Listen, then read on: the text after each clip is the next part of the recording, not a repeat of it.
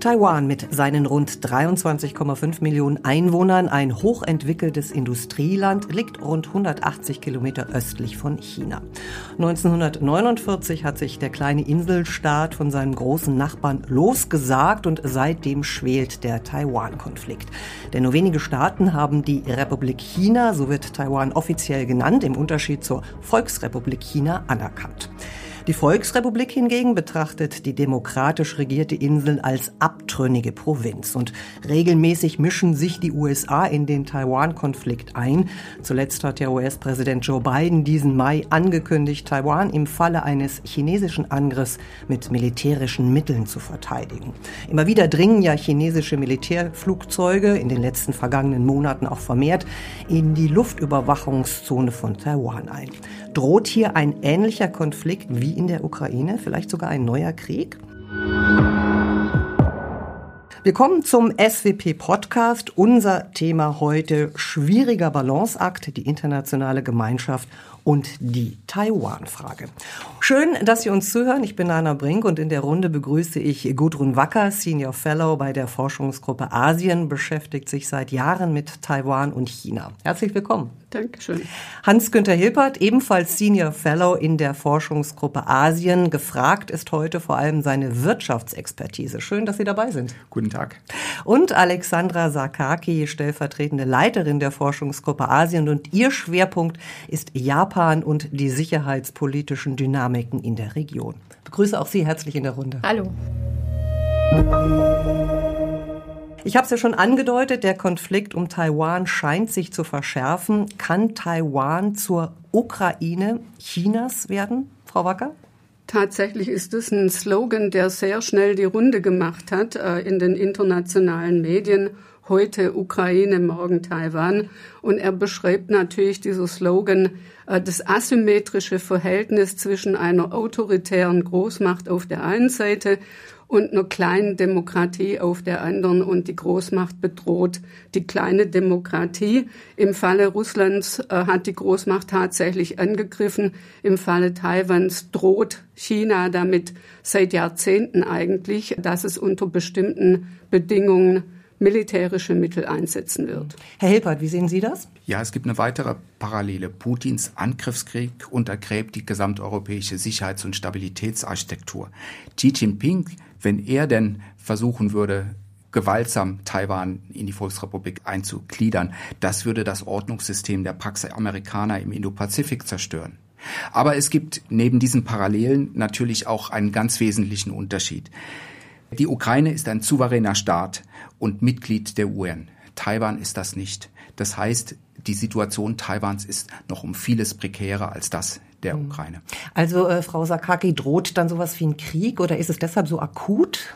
Ja, ich möchte noch im sicherheitspolitischen Bereich eine Parallele, aber auch einen Unterschied nennen. Und die Parallele ist, dass weder Taiwan noch die Ukraine ein Sicherheitsbündnis mit einem anderen Staat haben.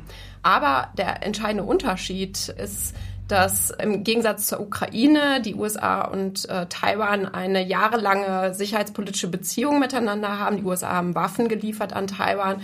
Insofern ist das US-Commitment bei Taiwan ein anderes, denke ich auch wenn die US-Politik gegenüber Taiwan immer sehr vage formuliert ist, in einem Punkt, glaube ich, sind sie glasklar. Und das ist, dass sie eine nicht friedliche Lösung der Taiwan-Frage ablehnen.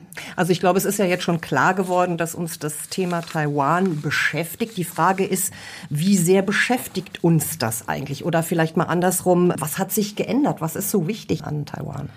Zunächst einmal möchte ich hervorheben, dass dieser Konflikt eigentlich schon seit über 70 Jahren schwelt zwischen der Volksrepublik und Taiwan. Und dass es auch immer wieder in dieser Geschichte zu Spannungen, militärischen Spannungen gekommen ist. Wenn wir zum Beispiel an 1995, 96 zurückdenken, an die Taiwan-Krise damals. In der Zeit hat äh, China versucht, Taiwan einzuschüchtern durch Raketentests in unmittelbarer Umgebung von Taiwan. Insofern, das ist ein langer Konflikt. Aber was sich geändert hat, ist eine Rahmenbedingung, denke ich, und das betrifft das militärische Gleichgewicht. Sowohl in der Taiwanstraße als auch in der Region. In der Taiwanstraße durch Chinas Aufrüstung ist Chinas Militär mittlerweile qualitativ und quantitativ Taiwan überlegen. Und auch was die USA betrifft, ist die einstige Überlegenheit der USA nicht mehr in dem Maße gegeben. Darüber hinaus, was sich noch verändert hat, was viele Beobachter äh, Sorgen bereitet, ist, dass Chinas Taktiken auch sich verändert haben. Und äh, China nutzt eine ganze Palette an Instrumenten, um Druck auf Taiwan zu machen. Und das hat sich insbesondere in den letzten, ich würde sagen, etwa drei Jahren verstärkt. Und das betrifft eben auch die militärischen Drohgebärden, die Sie am Anfang schon genannt hatten. Ähm, also fast tagtäglich fliegen chinesische Flugzeuge in der Umgebung von Taiwan und Taiwan reagiert dadurch, dass es ähm, diese Flugzeuge abfängt und dadurch ist aber auch der Kontakt zwischen Taiwans Militär und Chinas Militär immer häufiger und dadurch kann es auch zu Unfällen kommen, die dann eben auch möglicherweise eskalieren. Also wir haben jetzt die sicherheitspolitischen Aspekte mal aufgerollt, aber die wirtschaftlichen Aspekte sind natürlich auch ganz wichtig, gerade wenn wir Taiwan sehen, Taiwan als Industrieland, Herr Hilbert. Was sind da die Implikationen? Was ist da wichtig? Was hat sich da geändert auch? Ja, wirtschaftlich ist Taiwan in der Tat ein bemerkenswertes Land mit seinen 23 Millionen Einwohnern. Es ist nach den G20-Mitgliedern Asiens, also China, Japan, Indien, Südkorea, Indonesien, die sechstgrößte Volkswirtschaft der Region, in der Welt die Nummer 21. Und das Land hat es unter anderem deshalb geschafft, weil Taiwans Unternehmen eine besondere Stärke und Fähigkeit haben in der Auftragsfertigung für Drittunternehmen im Rahmen internationaler Lieferketten. In der Produktion von Halbleitern, also dem technologischen Treiber der Digitalisierung, hat Taiwan heute eine Schlüsselstellung. Taiwans Unternehmen nehmen etwa 20 Prozent des Marktanteils im Chipdesign, 57 Prozent in der Verpackung und Testung und 77 Prozent in der Fertigung von Halbleitern ein. Allein das Unternehmen TSMC hat einen Marktanteil von 55 Prozent. TSMC hat es auch als erstes Unternehmen geschafft, Chips herzustellen mit einer Spurbreite von 5 Nanometern. Also ein Milliardstel Meter das ist etwa die Differenz einer Haselnuss zu dem Durchmesser der Erde. TSMC ist da dominant, ist ein Marktführer und damit ist die Halbleiterproduktion von Taiwan, hat nicht nur eine Bedeutung für die Wirtschaft, für die industriellen Lieferketten, sondern auch in der Geopolitik. Also deshalb wird auch eigentlich klar, warum dieses Land natürlich so interessant ist, also auch für äh, China, Frau Wacker. Aber wir wollen uns jetzt noch mal ein bisschen das politische System auch angucken. Auch da ist ja ein großes Konfliktpotenzial gegenüber China. Nicht, wenn wir nur sagen Stichwort Demokratie, denn Taiwan ist ja eine Demokratie. Was hat sich da geändert?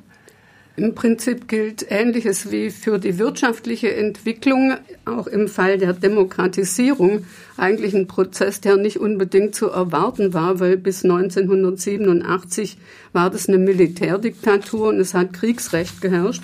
Dann gab es eine Demokratisierung und im 1996 die ersten freien Präsidentschaftswahlen. Das war übrigens auch das Umfeld, in dem die Taiwan-Krise die erste große stattgefunden hat. Seit 2000 haben wir eigentlich eine konsolidierte Demokratie. Es finden alle vier Jahre Wahlen statt, Präsidentschaftswahlen und Parlamentswahlen. Es haben friedliche Machtwechsel stattgefunden und man kann sagen, dass in Asien nicht so viele konsolidierte Demokratien existieren und im Falle Taiwans ist sie eben auch sehr fortschrittlich in unserem Verständnis, nämlich sehr offen, sehr pluralistisch. Zum Beispiel war Taiwan das erste Land in Asien, das die gleichgeschlechtliche Ehe zugelassen hat gesetzlich. Und auch international kann man sagen, Taiwan versucht sich vielleicht gerade aufgrund seiner internationalen Isolation als verantwortungsvolles Mitglied der internationalen Gemeinschaft zu verhalten. Und das sieht man vor allem im Kampf gegen Klimawandel und auch in der Entwicklungspolitik. Also interessant, sowohl die militärischen, wirtschaftlichen wie politischen Entwicklungen. Wir haben schon, Frau Sakaki, kurz angedeutet, dass die Chinesen da Drohpotenzial aufbauen. Wollen wir uns mal angucken, was machen denn die USA? Also wir haben ja die Äußerung von Joe Biden, ich habe sie schon zitiert, wir werden Taiwan militärisch unterstützen, falls ein Angriff von China erfolgt. Wie hoch ist die Kriegsgefahr? Tja, so die Glaskugel, die man gar nicht wer, wer das beantworten könnte. Also was passiert in den USA? Ich glaube, dass es in den USA aktuell eine sehr aktive Debatte darüber gibt, wie man die Beziehung zu Taiwan ausgestalten sollte. Und was man darin sieht, ist, dass die Sympathie für Taiwan sich erhöht hat und dass es immer mehr Kongressabgeordnete auch gibt, die sich für die Intensivierung der Beziehungen zu Taiwan einsetzen. Ein Kernpunkt in der amerikanischen Debatte ist die Frage, ob das Konzept, was man bisher hatte, der strategischen Ambiguität in der US-Politik weiter das äh, leitende Motiv sein sollte. Was ist strategische Ambiguität? Im Endeffekt ist es dass die USA unklar lassen, sowohl gegenüber der Volksrepublik als auch gegenüber Taiwan, ob sie in einem Angriffsfall Taiwan zu Hilfe eilen, zum Beispiel durch militärische Mittel. Ähm, ich glaube, dass strategische Ambiguität in den USA verschiedene Ziele verfolgt hat. Ein zentrales Ziel war natürlich die Annäherung an die Volksrepublik China, dass man also neben Beziehungen zu Taiwan auch gute Beziehungen mit der Volksrepublik aufbauen wollte. Es gibt aber noch ein weiteres Ziel, das diese strategische Ambiguität hatte. Und das war, dass man sowohl die Volksrepublik China als auch Taiwan dazu ermutigen wollte, kooperativ miteinander umzugehen. Ähm, man spricht in diesem Zusammenhang auch von doppelter Abschreckung, nämlich Abschreckung gegenüber der Volksrepublik, dass sie Taiwan nicht angreifen, aber auch Abschreckung gegenüber Taiwan, dass es nicht seine formale Unabhängigkeit erklärt. Das, was wir im Moment sehen in den USA, ist eine Debatte darüber, ob das noch zeitgemäß ist. Ähm, und ob man nicht angesichts der veränderten Rahmenbedingungen, sprich des chinesischen militärischen Übergewichts, sozusagen mehr in die Waagschale auf der anderen Seite werfen muss, dass man sozusagen noch mehr tut, um Taiwan äh, für Taiwan abzuschrecken, also Chinas Angriff auf Taiwan abzuschrecken. In diesem Kontext sehe ich auch die Bemerkung, die Sie genannt haben von Joe Biden, dass man also versucht, zwar immer noch in gewissem Maße an dieser strategischen Ambiguität der USA festzuhalten, andererseits aber noch deutlichere Signale an China zu senden, dass es tatsächlich mit einem militärischen Eingreifen der USA äh, rechnen müsste, wenn es äh, Taiwan angreift. Und äh, ich glaube, dass die USA sich noch nicht komplett davon verabschiedet haben. Man sieht es auch daran, dass nach der Bemerkung von Biden das Weiße Haus nochmal präzisiert hat, dass im Endeffekt sich nichts an der US-Politik gegenüber Taiwan und gegenüber China. Aber trotzdem ist der hat. Präsident ja vorgeprescht. Gut, das macht er öfters mal gerne und sein Team muss ihn dann ein bisschen korrigieren. Frau Wacker, wenn wir jetzt nochmal den Blick nach China werfen, da gibt es ja die sogenannte ein China-Politik in diesem Zusammenhang. Können Sie das noch mal ein bisschen erklären und was es auch für Auswirkungen auf diesen momentanen Konflikt hat? Zunächst mal gibt es ein China-Prinzip. Das heißt, die Volksrepublik China beansprucht, dass es nur ein China gibt, das repräsentiert wird in der Welt legitim durch Peking und dass Taiwan ein untrennbarer Bestandteil dessen ist. Und in der einen oder anderen Form haben das die meisten Länder der Welt entweder anerkannt oder zur Kenntnis genommen, dass das die chinesische Haltung ist. Und deshalb praktizieren sie eine sogenannte Ein-China-Politik. Das heißt, es gibt einen Staat, den man anerkennt, das ist die Volksrepublik China. Und mit Taiwan gibt's eben, oder der Republik China gibt's keine diplomatischen Beziehungen, keine offiziellen Beziehungen. Und das ist die Praxis, der die meisten Länder auf der Welt folgen und diese an einem oder anderen Punkt auch unterschrieben haben, entweder bei der Aufnahme diplomatischer Beziehungen zur Volksrepublik China oder in irgendeinem späteren gemeinsamen Statement. In der Praxis heißt es auch, dass Taiwan mittlerweile nur noch 14 diplomatische Verbündete hat, also Staaten, die ganz offiziell die Republik China anerkennen. Und das sind ganz überwiegend kleine und Entwicklungsländer in Zentralamerika, im Pazifik und in Afrika. Und die Zahl schrumpft, weil China immer mehr Druck ausübt, auch auf die Länder, die Taiwan noch wirklich diplomatisch unterstützen.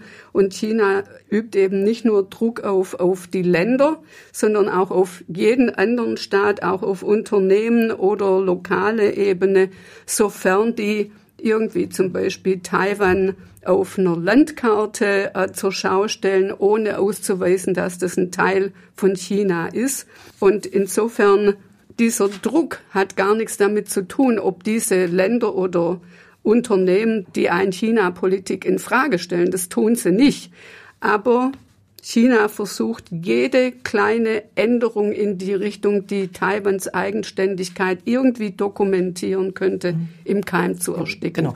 Herr Hilbert, da würde ich doch gerne noch mal wissen, was es für wirtschaftliche Auswirkungen hat. Also spürt man das in Taiwan, diesen Druck? Also China ist ja bemüht, wie Frau Wacker ja schon erklärt hat, überall eigentlich seinen Einflussbereich irgendwie zu erweitern, nicht nur militärisch, sondern auch äh, wirtschaftlichen Druck auszuüben, nach dem Motto, kommt doch auf unsere Seite. Wie spürt man das? Ja, ganz enorm. Das spürt man auf verschiedenen Ebenen. Erstmal äh, diplomatisch, außenwirtschaftspolitisch, dahingehend, dass äh, China Taiwan isoliert. Taiwan ist es praktisch aus chinesischer Sicht nicht gestattet, mit anderen Ländern Abkommen über Freihandel, über Investitionen, über sektorale Bedingungen abzuschließen. Viele Länder tun das trotzdem, aber müssen dann natürlich mit Gegendruck aus China rechnen. Zweitens, China versucht, die taiwanische Industrie auszuhöhlen, also versucht, möglichst die Investitionen nach China zu locken und auch Ingenieure, Unternehmen, die äh, Profite machen wollen, die, die gut verdienen wollen, nach China zu bringen und damit gewissermaßen auch die taiwanische Wirtschaft von China abhängig zu machen. Das ist ein ganz klarer Druck und das ist eine Form der politischen Vereinnahmung, die von China ausgeht und die natürlich dann von Taiwan auch versucht wird, dagegen zu steuern. Ich finde es ja jetzt mal interessant, den Blick aus Asien weg nach Europa, auch nach Deutschland zu lenken. Was gibt es denn da eigentlich, oder überhaupt, Frau Wacker, stelle ich mir gerade die Frage, gibt es eigentlich eine klare Haltung gegenüber oder in diesem Konflikt? Es gibt eine klare Haltung. Auch Deutschland und die EU verfolgen eine Ein-China-Politik. Das heißt, es gibt keine diplomatischen Beziehungen zu Taiwan. Es gibt unausgesprochene Liste von hochrangigen Politikern, die nicht willkommen sind, die EU zu besuchen oder Deutschland zu besuchen. Normalerweise sind das fünf Ämter, im Falle Deutschlands sogar sieben. Aber auf der anderen Seite ist auch eine klare Haltung, dass und schon seit sehr langer Zeit, dass es keine Veränderung des Status quo in der Taiwanstraße geben soll, der einseitig ausgerufen wird. Das heißt, es kann nur eine Änderung des Status quo geben, wenn beide Seiten sich einig sind und nur mit friedlichen Mitteln. Das wiederholt die EU und auch Deutschland mehrfach in Erklärungen. Und was sich verändert hat, ist eigentlich, dass in den letzten Jahren die Unterstützung für Taiwan etwas expliziter geworden ist. Wir haben jetzt zum ersten Mal in dem Dokument der Koalitionsverhandlungen im Koalitionsvertrag Taiwan stehen als Thema. Das war vorher nie da. Das heißt, Deutschland wird etwas ausgesprochener und auch die EU in der Unterstützung Taiwans zum Beispiel, dass sie sachbezogen in internationalen Organisationen wie der WHO, der Weltgesundheitsorganisation, irgendwie beteiligt werden sollten, weil das nicht sein kann, dass man ein Land wie Taiwan da ausschließt komplett. Und solche Unterstützungserklärungen hat es im Rahmen der G7 gegeben. Ähm, die NATO hat sich geäußert. Und ich denke, das, was vorhin Alexandra Sakaki gesagt hat, die Idee ist sozusagen zur Stabilisierung der Situation insofern beizutragen, dass man die Kalkulation auf chinesischer Seite was der Preis eines Angriffs auf Taiwan wäre, wenn man es denn versucht, dass diese Kalkulation zu Ungunsten des Angriffs verändert wird. Noch stärker, weil klar wäre, wenn auch nicht wirklich klar ist, und da hört wirklich die Klarheit dann auf deutscher Seite auch auf, was man denn in dem Fall eines Angriffs tatsächlich machen würde.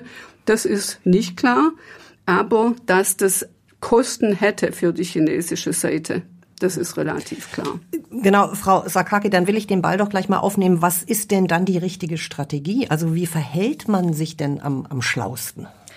Ja, es ist, glaube ich, keine einfache Frage, wie man Taiwan-Politik genau gestalten sollte. Im Endeffekt, wenn man so die Debatte unter Beobachtern äh, sich anschaut, sieht man eigentlich, dass es so ein bisschen zwei Lager gibt. Das eine Lager warnt davor, eine Beschwichtigungspolitik gegenüber der Volksrepublik zu machen, indem man zu viel Rücksicht nimmt auf Chinas mögliche Reaktionen und dadurch vielleicht das Signal sendet, dass China eben keine größeren Kosten befürchten müsste, wenn es zum Beispiel Taiwan an angreift. Das andere Lager äh, warnt davor, dass man zu offensiv sich für Taiwan einsetzt und damit wiederum auch eine rote Linie vielleicht für die Volksrepublik überschreitet, dass es sich in die Ecke gedrängt führt und dadurch vielleicht äh, sich genötigt fühlt, militärisch anzugreifen.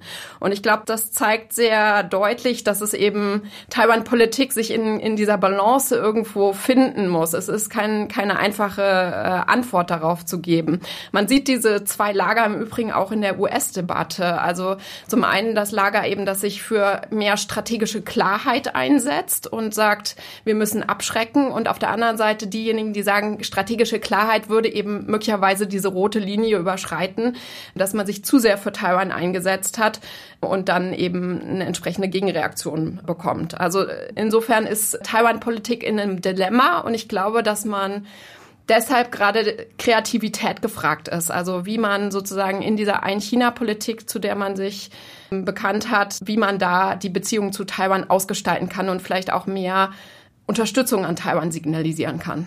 Sehen Sie das auch so, Herr Hilbert? Also ich sehe ja schon, oder ich höre gerade, es ist wahrscheinlich nicht so ganz einfach, eine Empfehlung auszusprechen. Also ich denke, man kann sich an vielem orientieren, was andere Länder vorgemacht haben, die dann auch bereit waren, kritische Reaktionen Pekings, also auch wirtschaftlichen Druck oder Strafmaßnahmen auszuhalten. Und dem könnte eigentlich Deutschland auch folgen. Also beispielsweise, wir haben das wirtschaftliche Interesse, stärker die Beziehungen mit Taiwan aus, auszubauen, mehr Handel, mehr, möglichst vielleicht Investitionen aus Taiwan nach Deutschland zu bringen in der Mikroelektronik. Da ist eigentlich noch sehr viel Spielraum. Man könnte auch in den bilateralen Sektorabkommen mehr machen. Man könnte ein Investitionsabkommen EU, Taiwan, ähm, äh, Verhandlungen beginnen und dann auch abschließen. Ein anderer Punkt wäre, dass die Indo-Pazifik-Strategie äh, der deutschen Bundesregierung Taiwan überhaupt nicht erwähnt, aber die EU tut das in ihrer Strategie. Also warum haben wir das nicht drin? Warum sind wir da so leise treterisch? Also da wäre ein bisschen mehr Mut und Klarheit wäre sicherlich angesagt. Frau Wacker, Sie haben ja gerade gesagt, Taiwan spielt aber doch wieder eine Rolle im Koalitionsvertrag, trotzdem zu leise treterisch? Ja, ich meine, leise treterisch ist, äh, es hat sich offiziell zum Beispiel noch nichts dran geändert, dass diese sieben hochrangigen Politiker eben nicht willkommen sind, hier Deutschland zu besuchen. Und insofern sehen wir, es gibt zwar einen Wandel in der Rhetorik, aber das schlägt sich noch nicht wirklich in Politik nieder, die sich fassen lässt. Und die EU hat in der Indo-Pazifik-Strategie das mit dem Investitionsabkommen, das wäre ja dann Aufgabe der EU zwar stehen, aber jetzt hat sie, ist sie da wieder zurückgerudert ein bisschen. Das Problem ist wirklich, bei der EU müsste man ja dann auch Einigkeit unter allen Mitgliedstaaten haben. Solange das nicht geht, und das wird nicht gehen, weil einige EU-Mitglieder eben, die selber denken, sie haben ein Separatismusproblem, werden da immer gegenschießen. Und dann muss Deutschland eben in anderen Kontexten wie G7 aktiv werden und da etwas ausgesprochener werden. Und es gibt ein paar, ich sag mal, low-hanging fruit, wo man sofort was machen könnte, wie zum Beispiel diesem globalen Trainings- und Kooperationsprogramm beitreten, das die USA und Taiwan initiiert haben. Da werden taiwanische Experten einbezogen. Und wir haben eine Menge zu lernen von Taiwan, weil die an der vordersten Front sind was den Druck von China, Strafmaßnahmen, Einschüchterung, Fehlinformation, Cyberangriffe, bei all diesen Dingen ist Taiwan an der vordersten Front und wir hätten da einiges zu profitieren, wenn wir den Austausch intensivieren. Wie hat denn dieser Krieg, äh, wie hat denn der Krieg in der Ukraine die Sicht verändert? Also das ist ja etwas, was wir jetzt in der Diskussion noch gar nicht so klar herausgearbeitet haben. Oder hat es überhaupt einen Impact? Also ich gehe nochmal an die Anfangsfrage zurück. Ist Taiwan so etwas oder könnte sein wie die Ukraine Chinas, Frau Sakaki? Wie groß ist der Einfluss? Oder auch also, auf Handlungen? Zunächst einmal würde ich sagen, dass der Ukraine-Krieg die Dringlichkeit nochmal deutlich gemacht hat, mit der man darüber nachdenken muss, wie man die Beziehung zu Taiwan gestaltet und wie man auch für Taiwans Sicherheit sorgen kann und für Stabilität in der Taiwanstraße. Ähm, ich glaube, dass es auch vor allen Dingen in Taiwan eine Debatte ausgelöst hat über die Frage, wie man sich am besten verteidigt, welche militärischen Anschaffungen Taiwan vielleicht braucht, äh, ob man vielleicht den Wehrdienst wieder einführt. Also da sind sehr aktive Debatten und auch natürlich in den USA, welche Systeme sollten die USA an Taiwan liefern. Aber wir merken es ja eben auch hierzulande, dass wir uns damit beschäftigen, eben wie wir Taiwan-Politik gestalten könnten. Und in der Tat glaube ich auch, dass der Blick in andere Länder ein ganz wichtiger ist. Also ich selbst beschäftige mich sehr viel mit Japan und ich glaube, dass Japan gerade so ein Beispiel ist. Japan hat eine Sonderstellung für Taiwan natürlich. Also es ist äh, ehemaliger Kolonialherr und hat auch geografisch gesehen sozusagen ein sehr enger Nachbar. Aber Japan hat sehr vielschichtige Beziehungen zu Taiwan aufgebaut, trotz Ein-China-Politik. Und ich glaube, da können wir uns äh, auch ein Beispiel nehmen an vielen Punkten, wie wir da vorgehen könnten. Herr Hilbert? Vielleicht ein weiterer Punkt ist, dass die Debatte hier in Europa und auch in Amerika ähm, beschäftigt. Vielleicht macht es Sinn, in der Positionierung gegenüber China sehr viel klarer zu sein. Ein Kritik an deutsche und europäische Politik lautet ja, dass wir nicht klar gegenüber Russland gewesen sind, in dem, was denn die Kosten sein werden eines russischen Angriffs. Und wenn wir klarer gegenüber China kommunizieren, haben wir vielleicht die Chance, die Debatte in Peking über den Kosten und Nutzen eines kriegerischen Einsatzes gegen Taiwan zu beeinflussen. Ja, ich möchte dazu noch anfügen, viele der Taktiken von China sind ja so in einem Grauzonenbereich. also China geht ja eben nicht klar militärisch vor gegen Taiwan, sondern macht Druck auf Taiwan. Und ich glaube, da sind wir auch gefragt, noch deutlicher offen zu legen, was China da eigentlich tut, vielleicht auch hierzulande die Öffentlichkeit deutlicher darüber in Kenntnis zu setzen, was da passiert und das auch anzumahnen, dass wir damit nicht einverstanden sind. Ich glaube, das ist auch wichtig. Ich finde auch wichtig, dass wir anfangen, Szenarien durchzuspielen, weil wir wissen im Grunde genommen nicht, wie wir reagieren werden. Es gibt ja verschiedene Möglichkeiten, wie China vorgehen kann. Und bisher ist eben der Trick, wir bleiben unter der Schwelle eines wirklichen Angriffs. Und das macht dann auch die Gegenreaktion schwierig. Und ich möchte als letzten Punkt anfügen, dass wir natürlich auch sehen müssen, welche Schlussfolgerungen zieht China aus dem Krieg in der Ukraine. Die beobachten ganz genau, wie das verläuft. Vielleicht wird es den Appetit auf einen militärischen Angriff eher schwächen als wecken. Und im Grunde genommen geht es darum, kann der Westen sich einig bleiben, was den Umgang mit Russland anbelangt, damit China sieht, der Westen ist entschlossen, den Preis dafür zu zahlen, um das Überschreiten von bestimmten roten Linien eben nicht einfach zu tolerieren oder zur Kenntnis zu nehmen. Das war unser Podcast zum Thema schwieriger Balanceakt, die internationale Gemeinschaft und die Taiwan-Frage. Vielen Dank Hans-Günter Hilpert, Gudrun Wacker und Alexandra Sakake für ihre Zeit und die Expertise. Vielen Dank. Danke. Vielen Dank. Und Ihnen, liebe Zuhörerinnen, vielen Dank für Ihr Interesse und fürs Zuhören. Die Leseempfehlungen zum Thema finden Sie auf der SWP-Website bei dieser Podcast-Folge. SWP-Newsletter, Facebook und Twitter-Accounts informieren Sie über alle unsere Neuerscheinungen und natürlich auch über die nächste Podcast-Folge. Die finden Sie überall da, wo es Podcasts gibt. Ich freue mich auf das nächste Mal.